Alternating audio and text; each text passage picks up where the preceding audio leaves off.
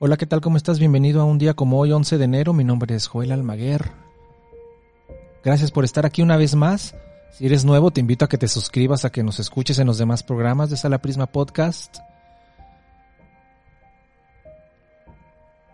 El día de hoy vamos a recordar a Girolamo Francesco Maria Mazzola, mejor conocido como Parmigianino, porque nació en Parma un 11 de enero de 1503. Y Parmigianino, además de su lugar de nacimiento, es porque él era de una estatura reducida y tenía un aspecto grácil. Fue un pintor italiano considerado uno de los máximos exponentes del manierismo. Ya saben, esta corriente del Cinquecento italiano, como hacia el final de el Renacimiento,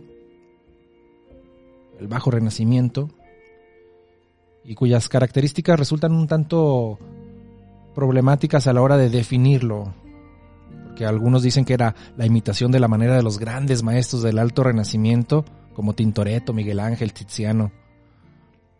Pero después se entendía como una reacción contra el ideal de la belleza clásica. Pues bien, Parmigianino nace un día como hoy, 11 de enero de 1503. Y el compositor y organista francés Maurice Duruflé nace en 1912. Si no tienen si tienen oportunidad de escucharlo, les sugiero bastante su requiem. Y recordando a aquellos que fallecen un día como hoy, Domenico Cimarosa, un 11 de enero de 1801, compositor clásico italiano, miembro de la escuela napolitana, y que va a desarrollar su obra dentro del campo de la ópera bufa. Y el novelista y poeta inglés Thomas Hardy fallece un día como hoy, de 1928. Y es así como llegamos al final de un episodio más. Yo te dejo, pero te espero mañana. Este programa fue llevado a ustedes por Sala Prisma Podcast.